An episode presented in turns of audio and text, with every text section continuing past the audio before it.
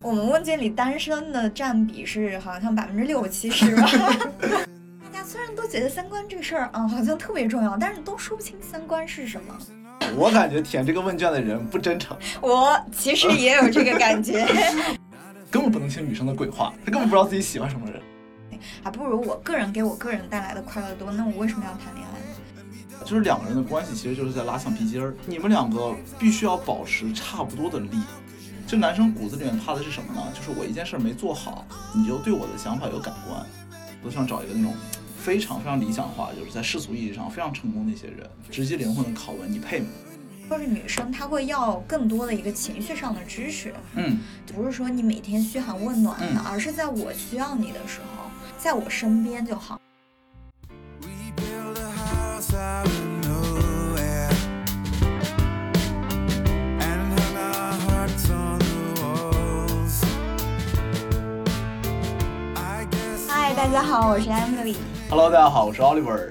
啊、欢迎大家收听 Quarter Life 的第五期节目。然后这里给大家汇报一下我们节目的这个两大成就啊，就是在上周呢，我们登上了这个苹果 Podcast 的首页推荐，还有小宇宙 App 的首页推荐，非常感谢大家的支持。对，然后为了感谢大家的支持呢，我们在这一期节目的最后有一个小的彩蛋也好，或者说一个小的惊喜也好，希望大家可以听到最后来看我们给大家准备了一个怎样的惊喜。对我个人觉得还是一个蛮有吸引力的惊喜就。我很想要这个惊喜。对，嗯、然后呢，我们这一期主要想聊一个比较轻松的话题呢，我们想聊一下这个亲密关系。就为什么想聊亲密关系呢？因为首先找对象啊，这个事情是我们大家人生到四分之一一个非常重要的课题。就除了我们上一个职场找工作之外呢，对，其实我个人觉得除了这个点以外，还有一个比较重要的，我们之所以选这个话题的原因是，有一些听众反馈，本来一些很有娱乐化的话题，或者感觉是比较轻松的话题，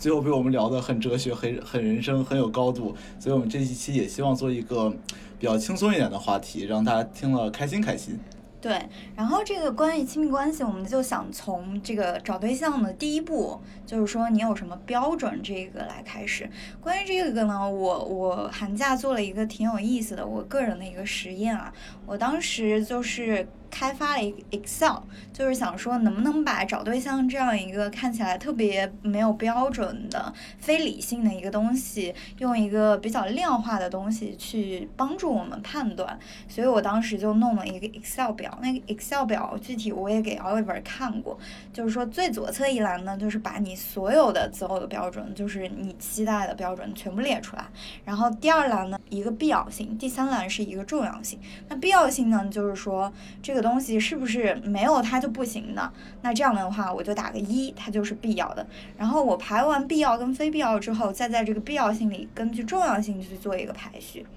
然后这是我当时列的一个一个表，对，就我之前看完那个表以后，真的非常的被惊讶到。就大家发现这种商界女精英这种咨询顾问找个对象都要用一个 Excel 表格，我真的就没话讲。然后第二个发现是说，我们发现他那个表格出来以后，因为他有 Emily 自己的评分，有他爸爸妈妈的一些考量，还有他自己关注的维度，可能也跟我一开始的想法有一些不一样。既然我们做了这件事情，我们可能就把它做的范围更加大一点，去看一看，呃，除了我们两个这种非常主观的意见以外，有没有一些更加普世的或者更加有意思的发现？说直白点，就是说看看其他人都关心哪些事情。所以呢，我们就在我们的听众群里面做了一个问卷的收集，让我们大概收集了四百份左右的问卷来问一问大家在选择亲密伴呃在选择伴侣的时候，可能会关心哪些指标，会考察哪些维度，然后在这些维度里面呢，哪些是更加重要的，哪些是不能没有的，哪些是加分项的。那最后呢，我们其实收集了四百份问卷，其中百分之七十是女生，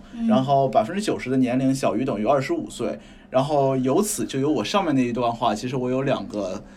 关键的收获，第一个就是大家如果想参与更多有呃 c u l t Life 四分之一的活动，一定要加入我们的听众，小广告对对小广告。小广告，加入我们的听友群，然后具体加群方式大家可以看我们那个节目介绍。然后第二个就是，如果有一些广告主想投我们的话，大家看我们女生多，消费能力强，我们年龄是小于二十五岁的，还是 Z 时代消费能力强，真的。这简直就是播客界的宝藏啊！大家还不快投真？的，对对我们我们这这一次播客真的太 solid 了，就是社会学研究方法，我们一开始就是各种收集，收集了总共四百份。然后这些问卷里面也有很多很有意思的小故事。就我印象最深的是最后有个开放性回答嘛，就是说你最不能忍受伴侣的点是什么？然后那个吧唧嘴跟抖腿是位列说这个不能忍受的高位。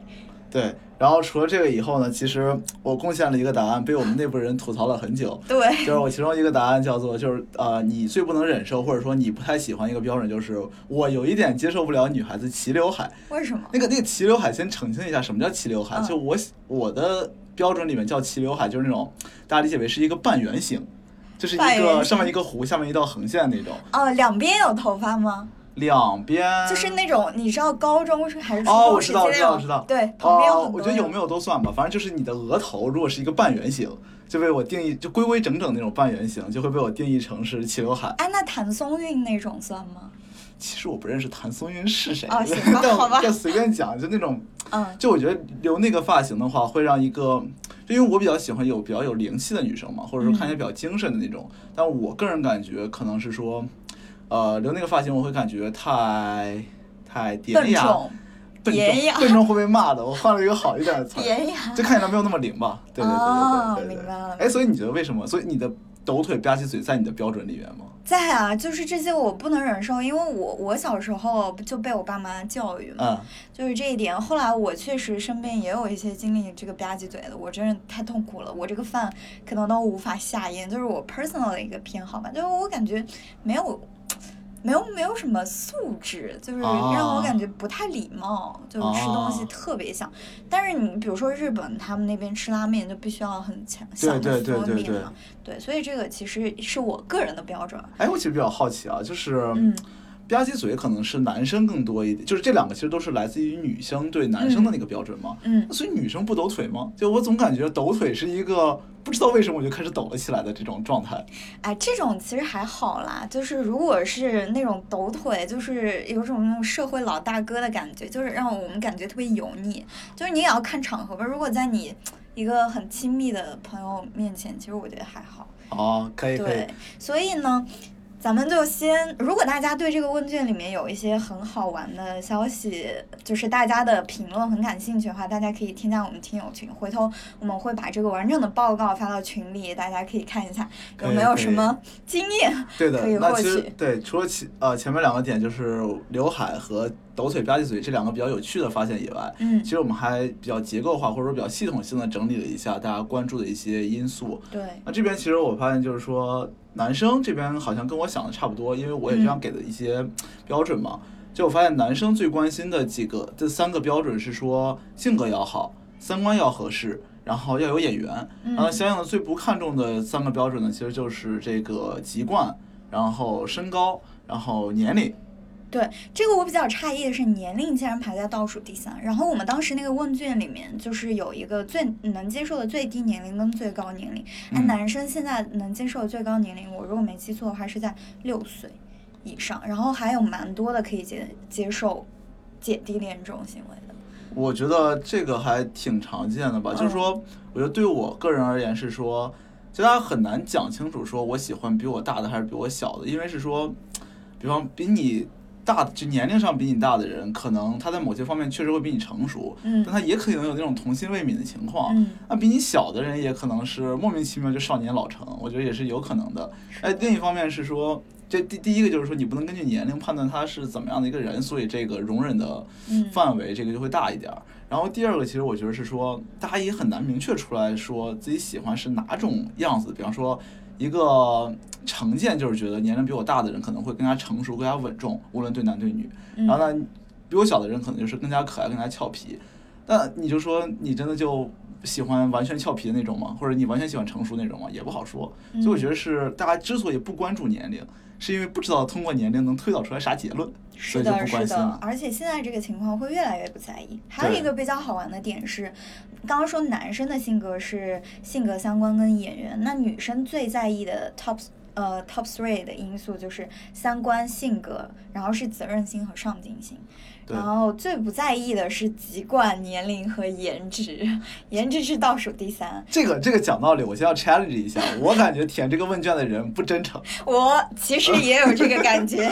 我感觉绝对不真诚。你看他那个前三名是什么？三观、性格、责任心、上进心嘛。嗯然后颜值排到最后第一。对然后老实讲，这个人如果就是三观、性格、责任心、上进心，还相对来说是需要需要一个长期的接触和经历才能说，这个人三观跟我合不合，这个人有没有责任心和上进心嘛？嗯那你如果颜值不过关，不好意思，我甚至不想跟你接触。对，就是没有了解你的三观、性格、责任心和上进心的。对，所以我觉得女生这个标准更像是说，如果嗯她的颜值满足我的最低线以后，她就不重要了，我会更看一些其他的标准。对，说到这个颜值啊，其实有两个有意思的点，一个是男生会他的 top three 的第三个嘛，就是更在意演员，嗯但是女生是更在意责任心和上进心。然后另外一个还有个问题就是说，呃，我们要求颜值有一个百分比嘛，那女生只有大概百分之四的人要求男生的颜值在前百分之十，但是男生的比例就会高很多，有百分之十三的人希望自己的伴侣颜值在百分之十，所以以以前，所以能不能通过这两个结论，就是说男生其实更视觉系一点，更在意颜值一点。呃实话实说，实话实说啊，首先第一个，我感觉女生的颜值是一个非常薛定谔的状态。薛定谔老实说，这个化妆和不化妆这差的有点多。是的是的所以这个男生说女生颜值这个话的时候，是化妆呢，是不化妆的，这这先得澄清。嗯然后第二个，我觉得，就就我的感觉啊，嗯。填我们这份问卷的那种钢铁直男比较多一点，所以大家比较老实，所以看重颜值哦就是看重颜值，没有那些。哎，先要说一些比较高级的词汇，什么三观性格，我看重哦，颜值然后再演员，对对对，所以我觉得这个是比较那什么的，而且其实我觉得啊，就是，嗯。呃，女生那个里面她没有提到身高，就我的观察，我好像觉得，因为因为男生明确说了三身高我不 care，嗯这个说白是为什么呢？因为男生对女生身高没概念，嗯就你说你一六五和你一七零，其实对我来说好像没太大差别，嗯对，但是我很好奇为什么女生没有把身高列作很高的标准？嗯，其实身高也是比较高的一个 factor，但是我不不记得是第几个了，但是我记得那个最低的区间，嗯，因为我当时选的你能接受就是最矮的那个标准，其实是一七三点六，我记得特别清楚。是一七三到一七几呢？没有一就是平均值，所有女生的平均值一七三点六。啊，哎，你觉得这个跟你自己的身高有关系吗？就是希望比我高多少？嗯，这个跟自己身高有关系，但是嗯，也也没有特别大的关系，因为女生会觉得一七五以下其实就是有点减分了。明白明白。对，就是就是，不管你女生是一五零、一六零还是一七零，你都不希望她是一七五以下。就是男生身高还是个挺挺硬性的一个标准。是的，是的。其实我们再说回那个 top 三的话，发现你知道为什么女生更关心责任心和上进心啊？我个人一个小的假设啊，不一定对，嗯，你说，就是男生有的时候不好意思把责任心和上进心写上来。就这个可能会，因为在中国那个传统的语境里面，还是觉得有那个男性当家的这个意识嘛，就是嗯男生养家这个概念。所以如果这里我写一个叫做我对我女朋友的标准 top 三，其中一个是这人要很上进，那说白了就是你养不起人家呗，就是你希望你俩共同打，说好听点叫共同打拼，啊说不好的听点就是你要赖着人家一下。所以你会，我我觉得啊，就我自己的想法，男生之所以没有把这个写那么高，是嗯他没有把，就是不好意思讲这件事情，或者说，呃，他希望讲一些别的东西。因为你比方说性格和三观，嗯我个人觉得你是否有责任心，你是否是个上进的人，其实这个标准隐含在性格和三观里面。嗯就比方说，如果你讲我们两个三观要相符，那如果这男生是一个倍儿努力的人，嗯，那相符的意思是女生整天在家刷抖音，这叫相符吗？然后这嗯女生没有什么责任心，没有什么上进心，你觉得这叫相相符吗？我觉得也不叫相符，嗯就只是说她可能，呃，就从心底里面或者说起下意识就觉得男生对女生如果要求她上进心，嗯好像是有一点奇奇怪怪，有点那种女强男弱的感觉。嗯，是，确实存在这样一个，就是为什么责任心和上进心是一个单独把它拎出来的一个因素，确实像你说所说，它可以算到那个三观和性格里。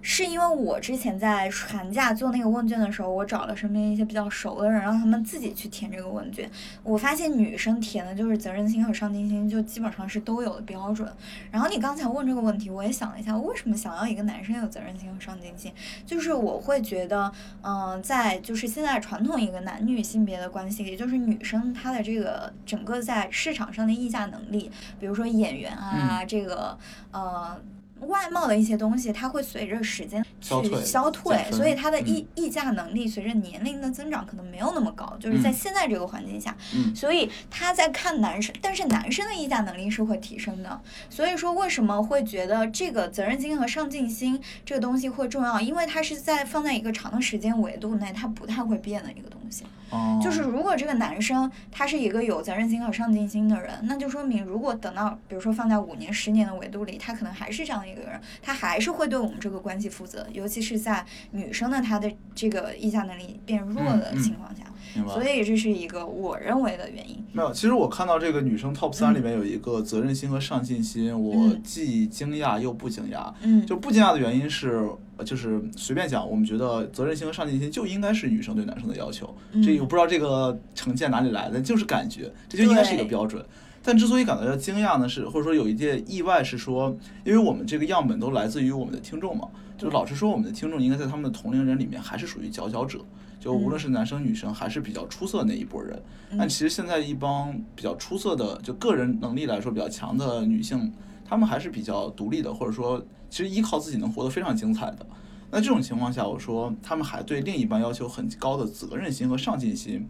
就可可能和一开始我们想的不一样。一开始想说你需要另一半有责任要上进，就是既要对你负责，不能始乱终弃，嗯然后又要能因为上进嘛，就是要有事业嘛，或者说要有一定的成绩嘛。就是说白了，也是能给大家创造一个比较好的物质条件，或者说一个生活空间。那就是在这种情况下，因为我们的女性听众本身已经很优秀了，嗯他们还是对这个男生有上进心和责任心的要求。嗯你觉得就除了你刚刚说的那个，有可能，因为我觉得我们这帮听众也不是那么，就是说不会完全靠颜值来在这个两性市场上制胜，那肯定有其他一些非常出色的个人素质能给他加分。所以说这些素质在所谓长期的时间维度里面不一定是减分的。某种情况上来说，它其实不太存在这个它的竞争力随着时间的推移而减弱这种想法。嗯，那他为什么还这么关心这个责任心和上进心这事儿呢？嗯，我觉得可以从另外一个角度来想这个问题。刚刚那个，呃，刚刚那个点其实是现在其实确实存在的，在这个市场上这样一个观念。那另外一个点就是，比如说我站在一个可能背景还不错的女生这样看，那我肯定是出于一个基于我一直保持在一个高速成长的一个路径上，嗯然后我。认为一段关系里面比较重要的就是两个人保持在同一个步调上，不能我一直往前冲，然后你跑的就是不跑了这种。嗯所以说，责任心和上进心，就是说你对这个关系其实保证了你以后在这个关系上，你们两个的轨道的配速是差、差不多一致的。嗯其实我觉得这更是说现在可能稍微独立高知一点的女性对这个关系更好的一个期待。我我听这一段好像感觉找女朋友在像加入创业公司，你跟不上公司成长速度，你就被甩下来。对，是，啊就是这样的话对，确实我身边有很多女生，她对呃恋爱的要求就是说，如果这段恋爱就是还给我的感觉，还不如我一个人爽，或者还不如我一个人的，还需要我分心，不能让我专心的做我自己的事情，还不如我个人给我个人带来的快乐多，那我为什么要谈恋爱呢？哦，对，所以我我认为这个责任心和上进心是能够说让两条轨道能有差不多的一个行驶的速度的一个这样的一哎个，我其实还有一个很好奇的地方啊，就是嗯。你说这个上进心，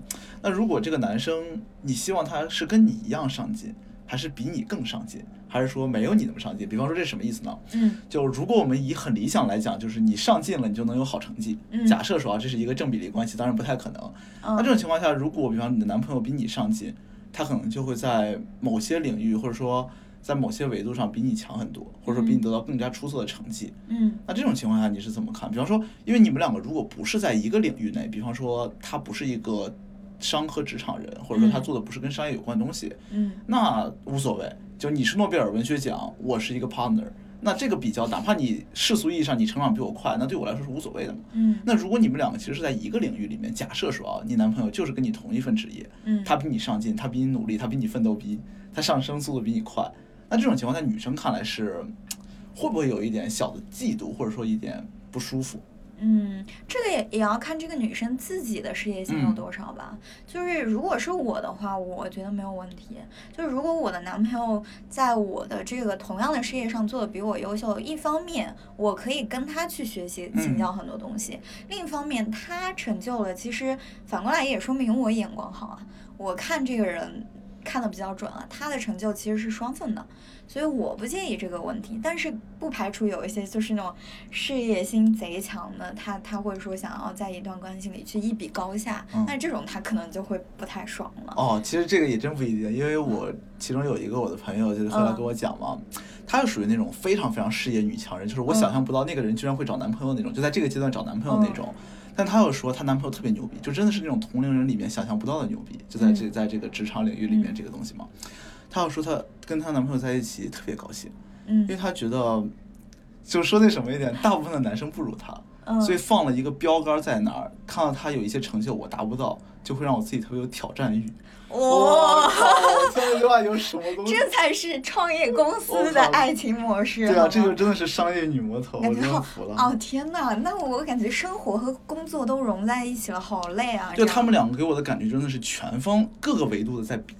我的天呐，真的是各个维度在比。我觉得这也是一种哎我想象不到的关系，但感觉他们两个相处非常融洽，真的不会吵架那种。对，这两个人好像都非常讲道理，就是你强就是你强，那我就追赶一下。对，说到这里啊，我们刚才讲了，就是大家男生女生最看重的 top top three 跟最不看重的三个因素。那其实还有一有一个有意思的点，我们观察到的啊，就是其实女生会比男生更看重另一半的学历和收入。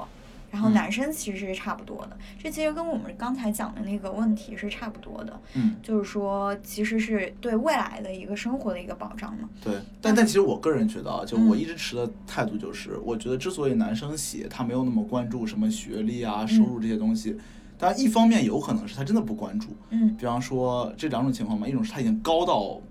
别人无法企及的，比方说他的学历已经高到哈佛本硕博。那嗯这种我已经不能谈关系了，因为怎么关系都比我差，嗯那我就可以不关心了。或者是那个收入已经高到，无论是家底儿比较厚，还是说现在真的是同龄人里面第一档那种收入，嗯那我已经高到一个等级了，别人怎么看都比我低，那我就不 care 了。然后另一种情况就相反嘛，就是他已经是相对来说自己在这一项里面比较弱，那就不会对其他人要求那么高，嗯这是一种情况。那第二种情况就是，我还是感觉有一些男生老实讲，他不一定会把他真实关心的事情写上来。就是你说嗯男生真的不关心女朋友的收入或者说女朋友的学历吗？我觉得也不一定，不好说。不好说，那你关心吗？老实讲，我是有我怎么讲，我嗯关心倒不是关心，比方说对绝对的学历我可能不关心，我可能更看重的是这个人的好奇心或者他的学习态度。嗯然后呢，收入其实我觉得我倒不是那么看重，因为我觉得说在现在这个阶段，你那个收入能高到什么水平呢？嗯，就我觉得，首先我们收入也不算太低，也不算太高吧，所以可能跟我们也没有那么大的差别。然后第二方面就是说，大家都在上海活着，上海物价这么高，各方面东西都对吧，都那么贵，嗯你说这个收入差能差多少呢？就你赚三十万，你赚五十万，真有那么大区别吗？嗯，然后就是我觉得只要没有到那种那种上海女和凤凰男的那种差别，我觉得收入就没太所谓。对，嗯所以我不太关注这些东西。哎，那你会觉得存在一种情况是男生他嗯不会要求对方比自己优秀很多，是他的一个自尊心强的一个表现。对，我觉得是有可能的。就是嗯说，其实自尊心这个东西，一方面是来自于你自个儿过往的一些经历，嗯另一方面其实也来自于你周围的一些压力。就是就还是那个命题嘛，就是女强男弱到底是不是一种好的相处方式，嗯或者说这个就非常的 case by case。那我个人觉得，在绝大部分的关系里面，女强男弱不是一个非常理想的模式。为什么呢？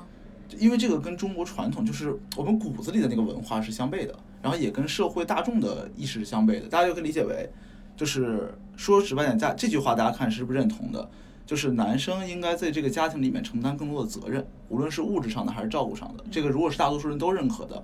那相应的女强男弱的话，就表示在这个家里面，就在这个小集体里面，女性是起领导地位的。嗯 OK，那假如说你认同这个东西，那就代表着你和其他人，就是你是这个社会的小部分，你和其他人是观点是不一样的。那这个其他人就会形成你的压力啊，就是你当然可以觉得女强男人是很 OK 的东西，那其他人不这么想，就会在各个生活的小细节里面表现出来对你这种生活方式的不认可，或者说嗯，对，就不认同、不认可。嗯，对那这个其实你压力还是挺大的。对，这个其实，在我们的问卷中也能看出来，就包括我们刚刚讲的，嗯、女生会更看重收入啊，或者责任心、上进心，其实这些都是去回应到一开始大家对这个家庭里面男女关系地位的一个假设上去的。嗯对，对，那其实还有更比较有意思的就是关于性格这方面，因为性嗯。格男生女生都很看重性格，对。但是性格里面我们做了一个词条的分析啊，就是男生对女生期待性格是呃温柔第一个，然后女生也期待男生温柔，但是更多的是有幽默和开朗。嗯，那我其实想说，温柔这个词其实很宽泛，就是怎么样的女生在你们看来是温柔的呢？其实我也想到这个问题，我觉得温柔是特别好玩。怎么样，男生在女生看来是温柔？比方说，就我先抛一个我自己的一个想法，然后再来讲我觉得什么样是温柔的。好，就是说，你喜欢那种有一点娘或者有一点抠细节的男生，就有那种小，就有点小肚鸡肠、鸡毛蒜皮小欢，对啊。嗯，那通常情况下，我觉得温柔是什么呢？温柔说白，男生的温柔说白了就是细致，就是无微不至的关怀你。嗯那你一方面要人家无微不至的关怀你，你又希望他能从大处着眼，不要看鸡毛蒜皮小事，怎么哪儿哪儿都是你啊？又啥自行车？对啊，就所以我觉得就是说，就是我有点摸不准女生喜欢男生温柔是什么样子。比方说，他如果真的是一个暖男，每天对你嘘寒问暖，早晚中午吃了吗？多穿点别冻着，多喝水别渴着。嗯，你喜欢他的时候，你觉得哇太暖了，这人对我太好，心里有我。你不喜欢的时候，这人怎么那么烦啊？嗯对啊，我觉得这个就是你让我怎么办，对吧？嗯然后我觉得男生觉得女生的温柔更多的是体贴，嗯，就这个体贴可能不是说，当然有一部分人觉得体贴就是你所有事情顺着我来，嗯但我觉得我定义的温柔或者说我定义的体贴是在某一些选择的时候，你能从我这个角度想一想。就哪怕最后那个选择还是有悖于我的想法的，嗯但你从我那个角度想了，你就能告诉我为什么我把你的考虑纳入考量以后，我依旧坚持我的选择。嗯，就这个，我会觉得让人有一种，呃，被关注到或者被考虑到的想法。是不是？嗯，就是俗话来讲，就是不要作，就是这个东西就是有道理的，就是有有时候道理在那，但是你情绪还是会有，但嗯是你们能够就是彼此理解，是不是这个意思？我呃，我觉得是分时候做。嗯比方说，我觉得啊，就听众的男同胞里面，虽然我们男同胞很少，大家可以听听是不是这么个状态。是的，就有的时候你的伴侣作一下，还是挺可爱的，嗯，就是感觉有点像那种撒娇的感觉。他不是作，他是撒娇。但有的时候，比方说，呃，可能是男性男生状态不好的时候，可能是你们两个那个情绪点在比较激烈的时候，或者在某一些比较大的问题上面，还是作，或者说还是固执己见，然后没有可就是固执己见的意思就是完全没有考虑到对方的心情啊，或者对方的想法。那这种时候作，其实我个人感觉不是很喜欢。嗯就是你就是如果你考虑到了我，或者说你把各种情况考虑到了以后再固执己见，嗯我就是我是可以接受，你只要能说服我就行。嗯但是如果你什么都没考虑到，就按照你自己的想法来，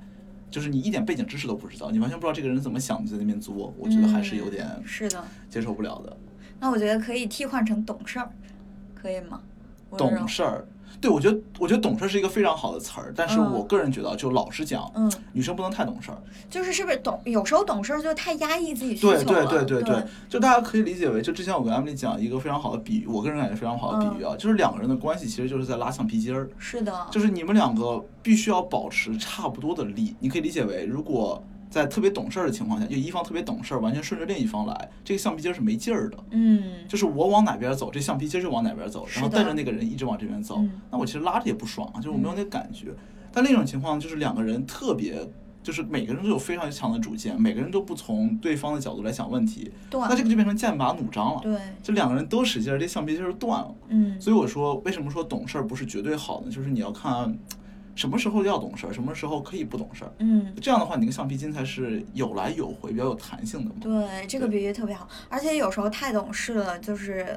他根本上可能就不在乎你。对对，有的时候太懂事儿，人家就当你不存在了。对，然后我讲一下女生理解的温柔吧，就是我理解啊，我不能也不能代表大多数的女生，就是我理解更多是女生，她会要更多的一个情绪上的支持，嗯就是这个情绪上的支持，倒不是说你每天嘘寒问暖的，嗯而是在我需要你的时候，就是你能在我身边就好，或者是你会以用你的一点耐心去陪着我或者陪我讲会儿话。这个就我我其实前段时间有个特别呃小的例子啊，就是家里有蟑螂。然后男朋友不在，然后这时候我就特别说，我也不能说你过来去帮我抓蟑螂或者什么，这个事儿还是得我自己解决。但是这时候就是希望对方就是温柔一点，不要说哎这种东西你都怕，为什么这种，就是这种很小的事情上能给我们一些情绪上的支持。明白。哎，我其实很好奇一点，比方说。这个温柔，就是你希望在你情绪比较低落的时候，你的伴侣是怎么对待你？比方说，就很直白举一个例子，方便大家理解。嗯，如果你今儿被老板骂了，你特别不爽。嗯，然后但其实根儿里你也知道，老板做的是对的，就是你没做好，或者说就是你不对。那你希望这个时候男朋友是怎么带你？是说我在你旁边，我不说话，然后等你感情情绪好一点以后，我们再来沟通，或者说再怎么着？然后第二种。就是无所不用其极去哄你，你饿不饿？我们出去吃东西啊？你想不想喝东西啊？你想不想买东西啊？这种。然后第三种给你讲道理，嗯，就是讲道理不是怼你的那种，就是跟你一层层把这件事情拨开，说你看这个阶段是不是老板表达方式可能有错，但是归根到底还是你事儿没做好。那你为什么没做好呢？可能是因为什么什么什么？就这三种，一种是。他他不能叫不管不理，可能是在就是在旁边选择一种积极的冷处理，嗯，就然后第二种就是嘘寒问暖，第三个理性分析。啊，第四个就不用说了，就是这点小事你还怎么怎么样？那第四个肯定是不可以的。那前三种你觉得？第四个，哦，我会想要说一和三的结合，我要求有点多。啊。就是你一开始在那个情绪上的时候，你肯定会难过嘛。然后这时候你告诉我啊，这个事儿你确实做的不对。那我我我也知道我做的不对，但是这时候你别说嘛，对吧？你是说你就嗯。温柔的冷处理一下，但是等到后来的时候，我还是希望有一个人站站在比较客观的第三方的角度去指出我的一些问题的，所以我会希望第一阶段你先一一下，然后过一会儿你再三一下。二呢，这种会让我觉得你是就是那种中央空调，哪里吹都行，就不是。不是针对这个问题在，你什么问题都都是啊，我给你，我们一起吃个东西或者什么，就是我会觉得这种我也不喜欢。对，我觉得这个还是有一定的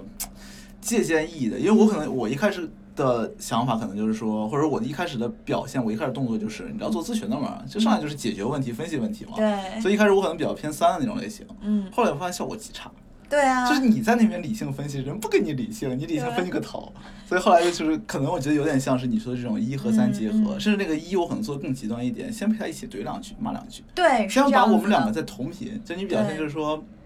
起码像你知道我是在你这边的，我不会站在老老板那边怼你。嗯，对这种的话，我觉得还是有有有一点可以用的。斗争经验太足了。对，真的斗争经验，这是一点点磨出来的。对，呃，那那说到这里，我也比较好奇，就是男生，我理解啊，可能是刻板印象，他的情感支持，就比如说刚才那种情况会比较少，有时候他会自己就消化掉了这些情绪。那他对女生在情绪上的期待主要是什么呢？比如说，同样你也有个情况，就老板今天怼你了，嗯，你也很不开心，嗯，然后这时候你是会自己消化掉呢，还是说希望另一半也会有一些动作？嗯，我个人觉得这个要分情况讨论，没有通行的。比方说，呃，我从自己的想法来说啊，比方我现在创业了，或者我现在做事业了，嗯，然后有一个东西，比方谈判破裂了，或者有一件事情突然破产了，那这个时候可能还是希望有，就也不能说希望吧，只能说是这个时候如果有另一半来安慰你一下，或者是。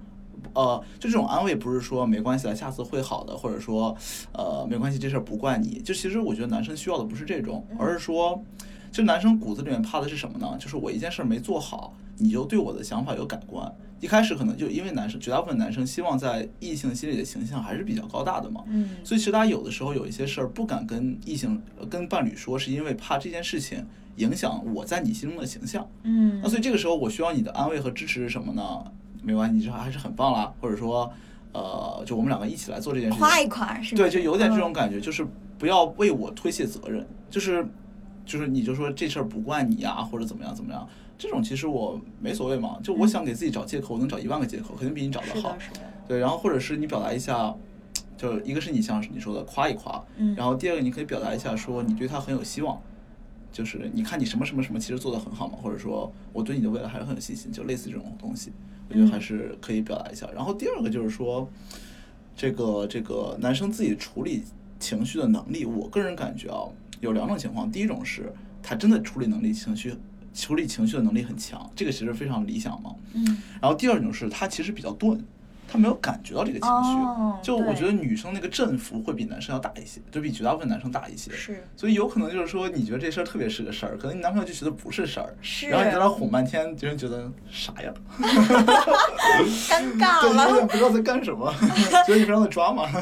就我没事儿，你干嘛对啊，呢？对啊，对啊，对是，我觉得是，我觉得是这个样子。对，就关于这个问题，还有一个比较好玩的，就是大家老生常常谈的，经常会问的一个问题啊，嗯就是说你是选择我爱的还是爱我的？当然有很多人说，为什么没有一个 both，就是嗯都、都选的选项嘛？对，就如果真的是这样一个情况的话，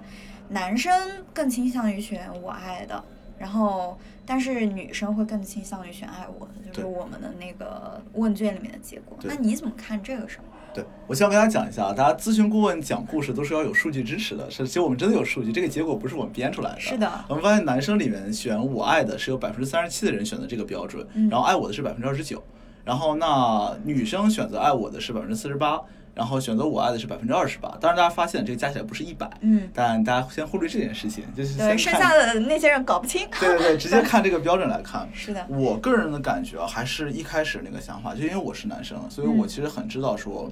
有一些男生你不要看他好像非常的新兴人类，非常的思想开放，非常的现代，在骨子里还是老祖宗那套东西。是的，就男生还会有你说的自信、自尊也好，我觉得有的有点程度上是自负。嗯，就我之所以选择我爱的呢，是觉得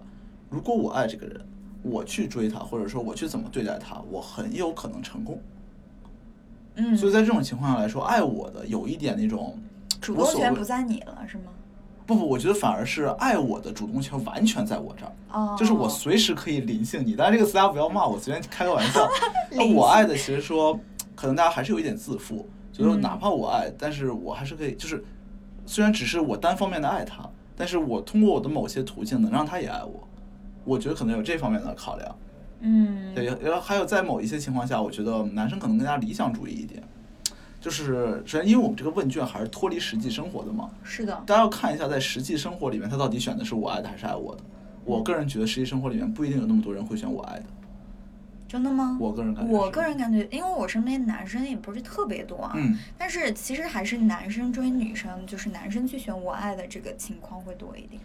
不，我觉得就是说，选择是什么意思？嗯是说我们两个现在在一起了，你不爱我，我爱你，所以我选我们继续维持这个关系，还是说，在没有在一起的时候，在追求的这个层面上，嗯你不爱我，我爱你，我还是要追你。我觉得这个选所谓的选择，你也要看在哪个状态。嗯我个人感觉在前在后者，就是在没有达成关系的时候，虽然你现在对我没有什么感觉，但是我真的对你很有感觉。我选择你，我继续攻克这个难题。嗯我觉得这种情况是有可能的。就男生可能会在这个方面比女生执着一点，就说白了就是死皮赖脸一点。对，那在第二种，在第第一种情况下，就是我们两个已经在一个相对稳定的关系里面了，还是处于一个我爱你你不爱我的状态，那我觉得大多数男生不会这么选。嗯，我觉得这个很难的，就是他，因为男生骨子里需要一种被认可嘛。嗯那你这种情况其实就是日常生活，就我看着你就觉得是对我的否定，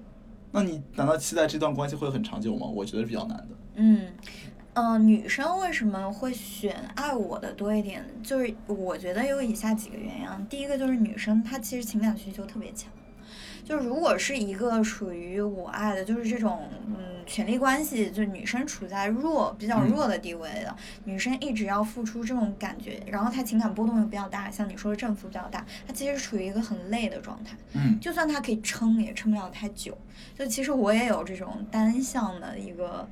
恋爱的过程，就是真的会很累，这是第一个原因。然后第二个原因就是有些女生她并不清楚自己喜欢的标准是什么，就是不管是在影视剧里还是在我身边也好，就是呃有很多女生谁喜欢我，我觉得还不错，我就喜欢他了。嗯，对，所以这是我觉得这个为什么呈现一个比较大的分野的一个原因。明白明白嗯。那其实我们刚刚聊了很多男生和女生之间对于伴侣选择的标准上的一些差别，然后最后结果上的一些差别。其实大家看到我们所有的那个共性，就是大家都不约而同的把三观列成了第一、第二。是的，那你觉得你怎么理解三观这件事儿呢？我想我想吐槽一下，就是啊三观，我们后面还有个开放问题嘛，就是你怎么理解三观？嗯，然后大家虽然都觉得三观这个事儿啊好像特别重要，但是都说不清三观是什么，就怪不得大家就是我们问卷里单身的占比是好像百分之六七十吧，大家就要划重点，我们优秀的听众们都是单身，都是单身，大家赶紧对未来搞个什么线下活动，对对对对，让就大家搞一下想就想结。识一些单身的优秀的年轻的这种小哥哥小姐姐，快来加入我们的听众群。对，然后嗯，说回来啊，我理解的三观其实是更多的是一些本质问题。当之前我们跟可妈也聊过嘛，就是嗯可能跟钱有关的。嗯这个钱不光是说。呃，你你们的收入或者怎么样？我觉得更多是一个消费观念上，然后嗯还有一个关于一些车子、房子嗯这些经济基础的问题上，还有说钱的范围再扩大一点，就是你的两个家庭，嗯因为两个家庭背景，你的生活环境就很大程度上的决定了你看待事情的一个方法，就决定了你的三观嘛。对对，就是我是觉得，凡是能 link 到钱的这种，都是本质问题，然后都跟三观有关。对，其实我个人觉得，因为我们会给这种虚头巴脑的词儿给很多嘛，什么孝顺、温柔、体贴、巴拉巴拉三观。性格。其实我这些觉得所有东西会到最根儿上的东西，都叫做你们两个是怎么样去看待事物的方式。嗯就是就是你们两个会不会从同一个视角看待一个事物，嗯或者你们两个观点会不会有根本上方向上的区别？比方说，呃呃，随便举个例子吧，就是你怎么看在去外面进去吃饭，然后服务员给你上菜的时候说谢谢这件事情？嗯，为什么这件事情会能看出三观？我觉得在服务就在服务这个语境下，他你们两个地位其实没有那么平等。老实讲啊，就在职嗯业上面，虽然人和人肯定是平等的，对，因为他本质上他是在服务你。那有一种人就会觉得他在服务我，那其实我是顾客，顾客就是上帝，嗯所以其实我不一定要谢谢，就是我理所应当接受那个服务就好了。这就说白了就是他赚钱就是这干这活儿的，我为什么要谢谢你呢？你是嗯干活赚钱的，我没必要谢谢你。嗯那另一种可能就是说，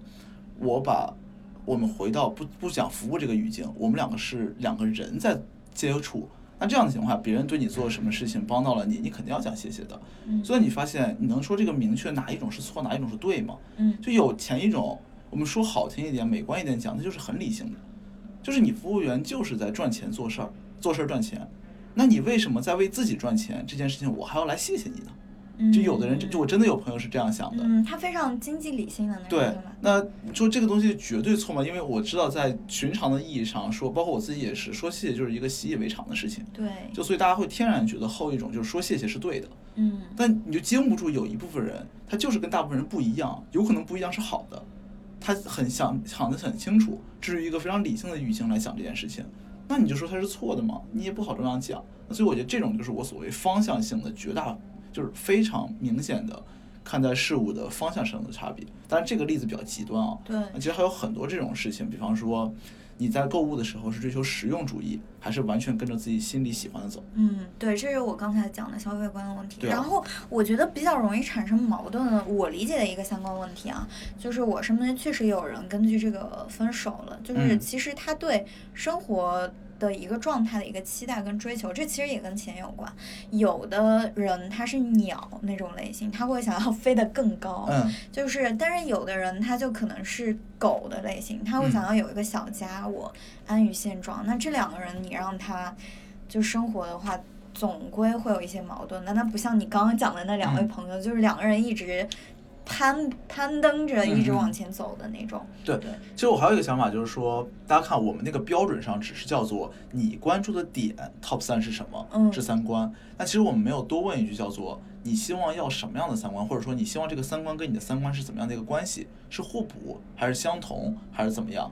就是我个人感觉，就是说，有的人、有的同学或者有的朋友，在一开始想这个问题的时候，想的就非常的理性，或者我觉得有点极端。就这个三观跟我不符的人，我们是不能在一起。这也是绝大部分人，就是这是一个金句嘛，就三观不符的人不能怎么怎么着，不能怎么着，或者三观不符的人不能在一起，在一起不会幸福的。我个人觉得，我对这句话是持保留的意见的。嗯就我觉得你要看不符不符到什么程度。或者不符的那个方面具体是什么。嗯举个例子，比方说，我个人觉得我的消费观跟我的伴侣消费观就完全不一样。嗯就我可能就是那种实用主义，就是这个东西能用十块钱买，我绝对不用一百块钱买那种水平，无所谓它是什么牌子，它看起来什么样。就我，比方说那个包，嗯它说白了就是装东西的嘛。嗯啊，当然别的人可能会有一些装饰上的考量，我们就就想装东西这件事儿。那我觉得你一百块钱的包和你十万块钱的包有什么区别呢？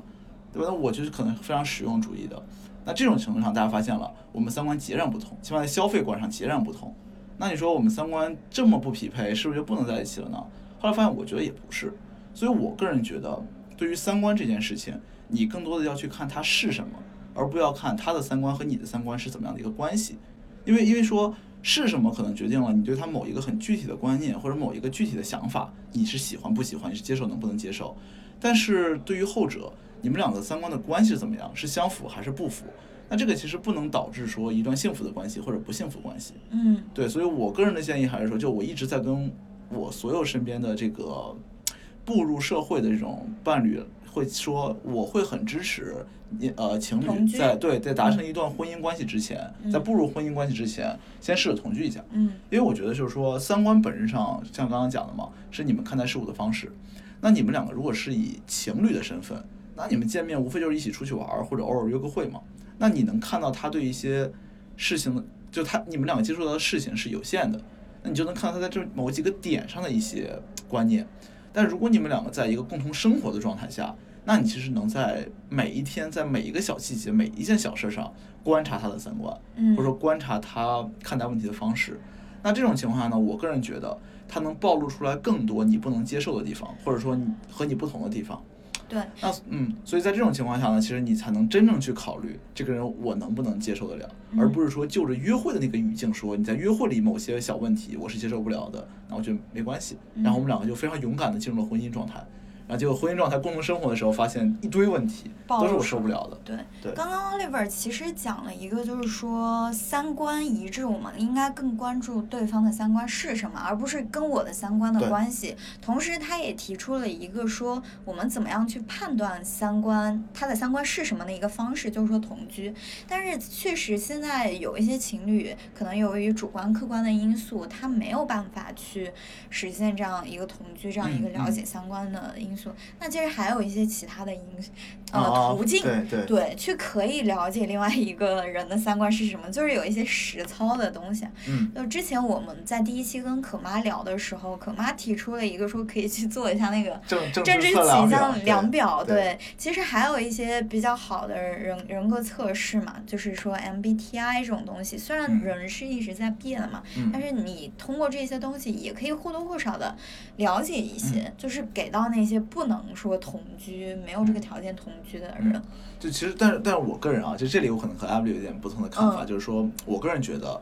呃，你讲政治倾向量表也好，你找 MBTI 也好，甚至你讲星座也好，你找什么星盘算命也好，我个人觉得这些东西，它不是你得出结论的依据，而是在为自己已经得出来的结论找借口。是的什，么大可以想，大家可以自己想一想自己的那个实际过程啊，实际场景。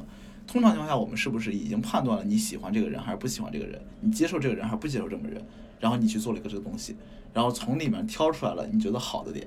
他就是这样的人，嗯。果然我们两个很配，嗯，或者是说你算出来这样是不准的，这个东西不准啊，他根本就不是这个样子的人。对，就通常情况下，我们不会以这个东西作为一个标准或者是参照，它嗯只会作为的我们一个借口库，去帮我们找借口。所以这就是一个很有意思的问题，就是怎么看待择偶标准这个事情。就不管是我们认为三观是一个标准，还是什么身高啊、嗯体重啊、外外貌啊的标准，嗯其实有一种观点就是说，这个标准其实就是用来拒绝你不喜欢的人的。嗯。对，如果真的遇到你喜欢的人，这些标准都就是他就是你的标准了，这是一种观点。但是有一些同样有一个观点，就是说择偶标准它就是一种规矩，没有我这个规矩，我在一个庞大的茫茫人海里，我就没有一个实、嗯嗯实际的规范了。嗯所以你怎么看待这两个观点？不，我这个觉我觉得这个问题比较应该问你，因为老实讲，我是没有这些标准，或者说我没有我没有形成那种条条框框的。嗯但 Emily 是真的有一个 Excel 的人，没有，我也是。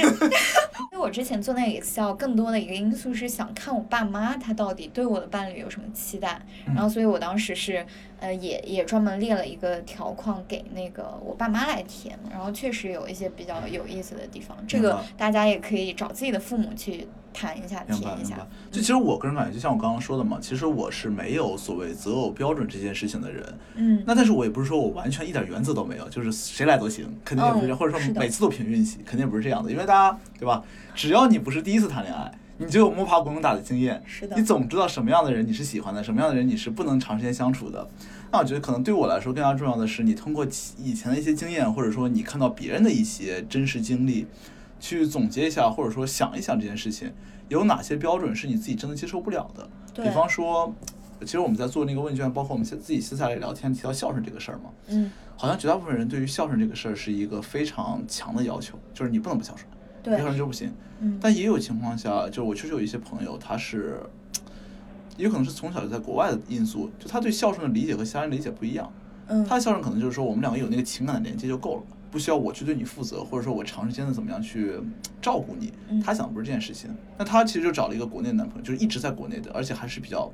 思传统对思想比较传统那种。那他们两个都孝，都 somehow 都是都孝顺的人，但他们对孝顺的理解和他内涵完全不一样。嗯，就这种，我觉得就是说，你你经过几个以后，你总知道了，我的那个孝顺的标准可能跟别人不一样，那这就是我的一个原则了。上来先问清楚你对这件事怎么看的，这就是触及我底线的问题了。嗯，那你这个东西跟我不一样的话，就没有必要再聊了嘛，再聊就是徒增伤感了。对。那那其实我比较关心的是，你刚刚说的其实是怎么确定自己的底线，就是嗯通过总结自己过往的经验。嗯那呃，比如说我过往就没什么经验，那我怎么去判断我的底线到底在哪里呢？我觉得过往没什么经验的人，那只有两种情况，第一种嗯就是你碰巧第一个或者前一两个，就是碰上终生。就碰巧碰到你那真命天子，那你就运气特别好，就没问题。那还有一种情况就是说，那你只能多分两次手，多积累一下经验是对啊，吧？多遇遇什么渣男跟你关系不太好的人，我觉嗯得是可以。但是我觉得你就算没有男女朋友，你朋友总有吧？嗯那，你总知道，虽虽然说你呃对于男女朋友的要求肯定和朋友不一样，对，啊，总有一些标准是可以复用的。嗯。嗯，也可以考虑一下。这个也可以用我刚才那个 Excel 的嗯办法，就是其实那个必要性就是在筛选，说你对这个事情是不是你的一个底线，就是你到底这个东西没有了，你能不能接受？那如果我们咨询顾问再套个模型的话，就是其实有一个公司管理学里面有个叫什么赫兹伯格双因素理论，其实翻译过来，它里面的因素就叫。哦，保健因素跟激励因素，这个保健因素就是说没有它就不行的，其实相当于一个底线。那嗯激励因素就是说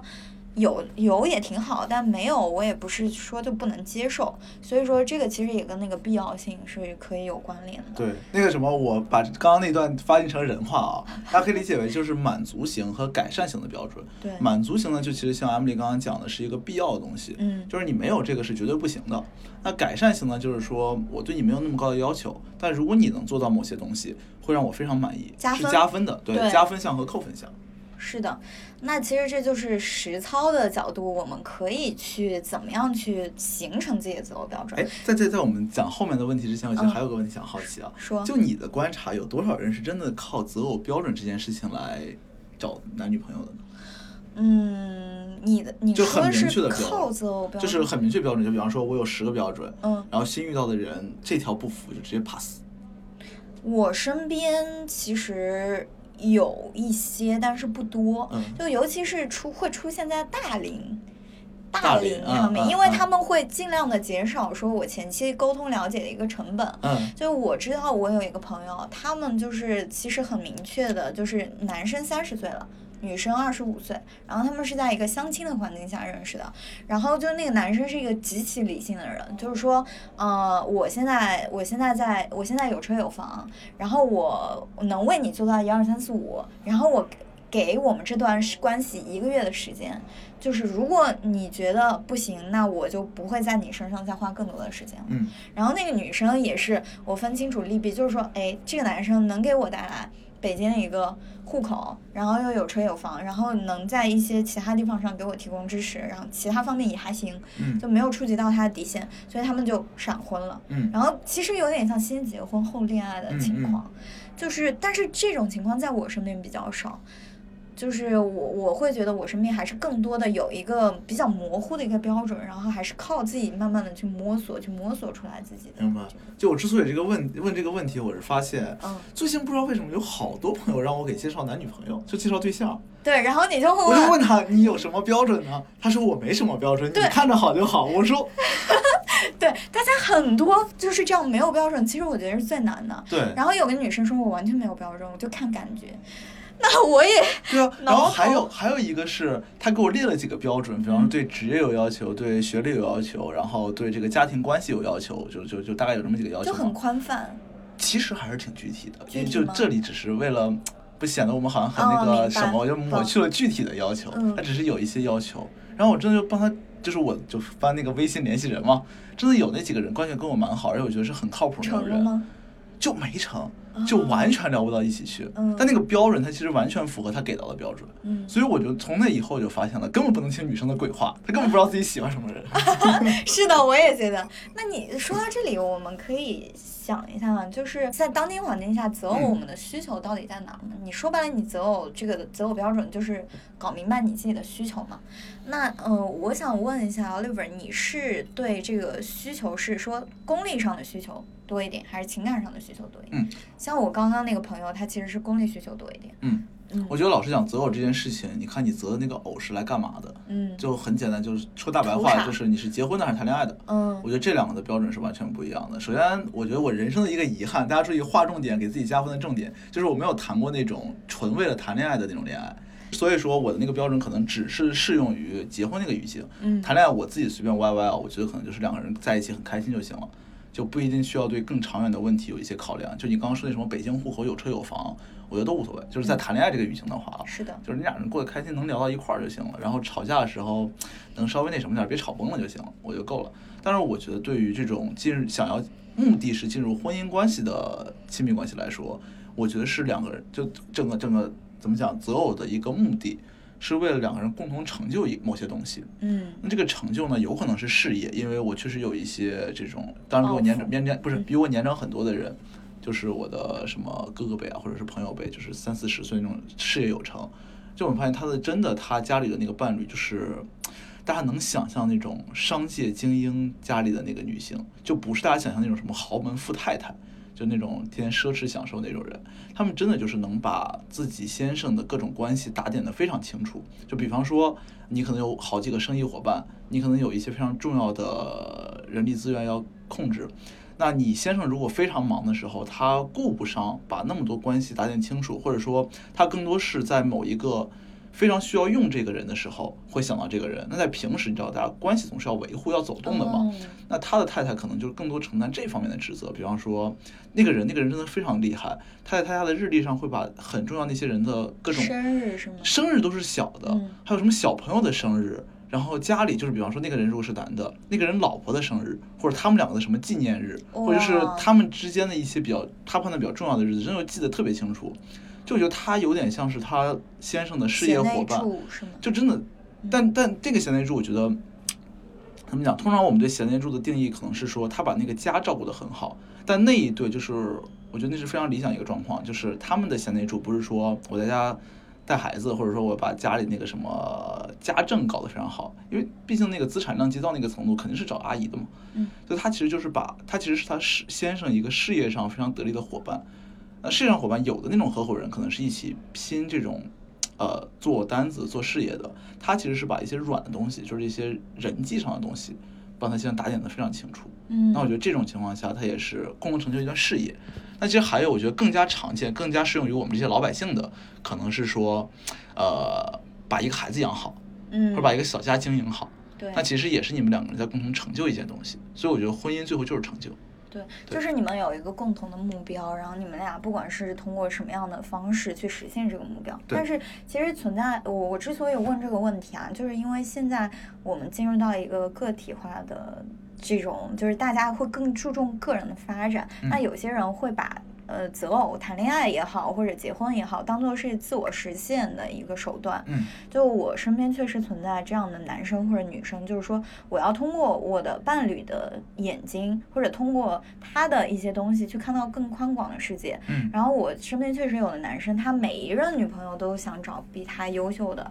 然后他其实是相当于一个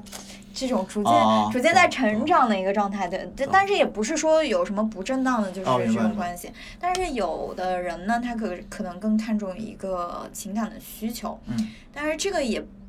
不算是一种矛盾吧，就像是你说的，我们最后总结一下，就是不管我的择偶标准是什么，我通过我需要先理清楚我自己的需求，然后找到跟我这个需求目标一致的人，我们携手把这个东西做成，嗯。对就是这个事情其实。还有一个点就是说，像你刚刚说的那个，有的人就是希望每一次说白就是通过我的伴侣能帮助我得到提升。其实对说白就是你可以靠你伴侣更往上走一步。是的，就通常情况下，这个语境我觉得是在事业里面，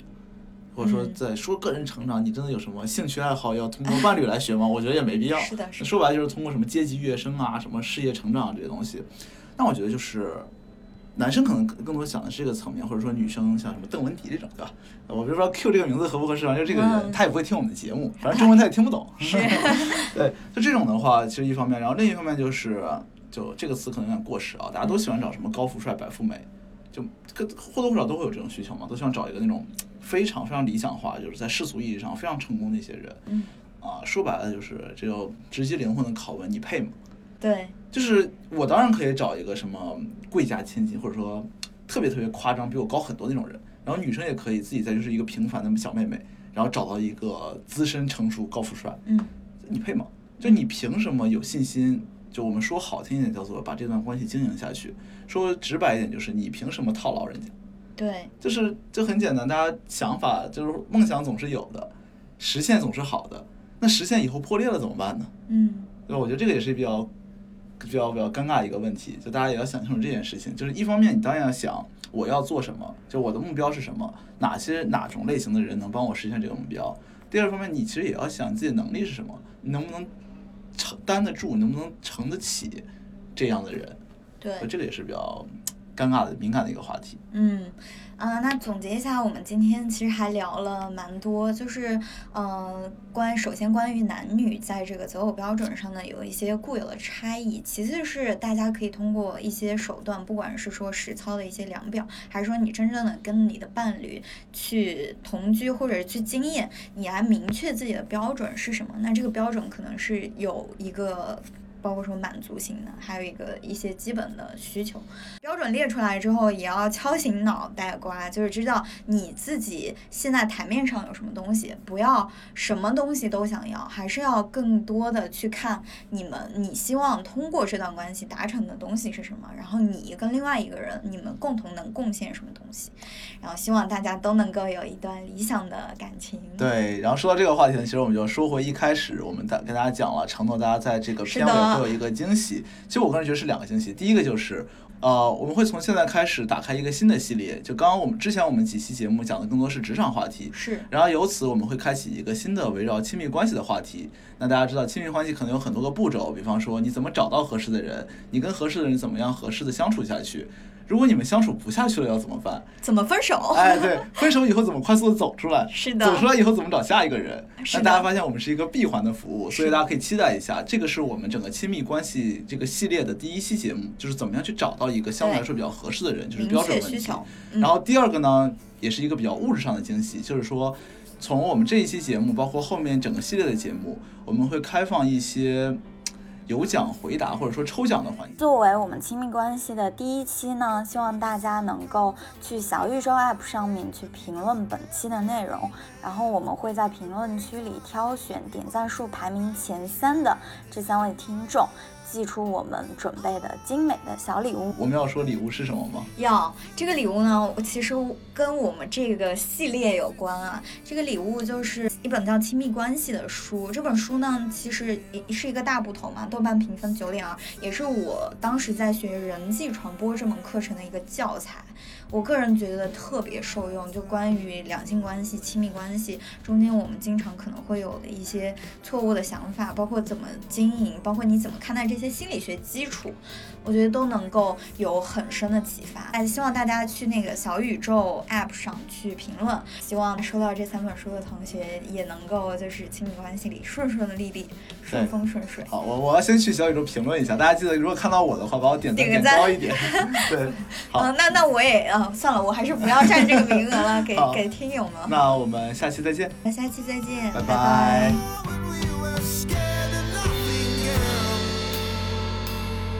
it was you.